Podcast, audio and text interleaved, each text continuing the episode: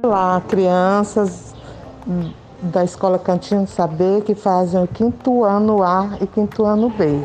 Eu gostaria de parabenizar vocês pelos, pelo belíssimo trabalho que vocês estão fazendo de leitura, né, de protagonismo sobre a obra que vocês leram.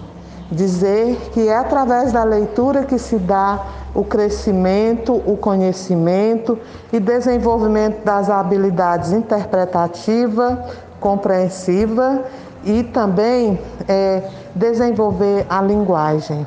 Então, nesse sentido, eu desejo que vocês continuem avançando e lendo muito, porque ler é dar asas à imaginação. Um abraço a todos vocês e a tia, e a tia Kelly.